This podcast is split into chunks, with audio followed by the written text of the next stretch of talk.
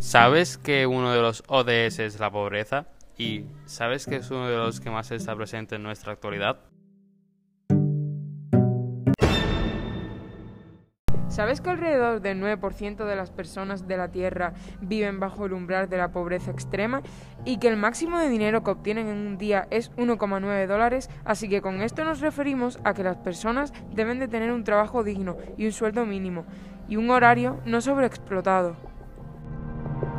Así que si deseas contribuir a una ONG debes acudir. Elías Cartimas contra la pobreza.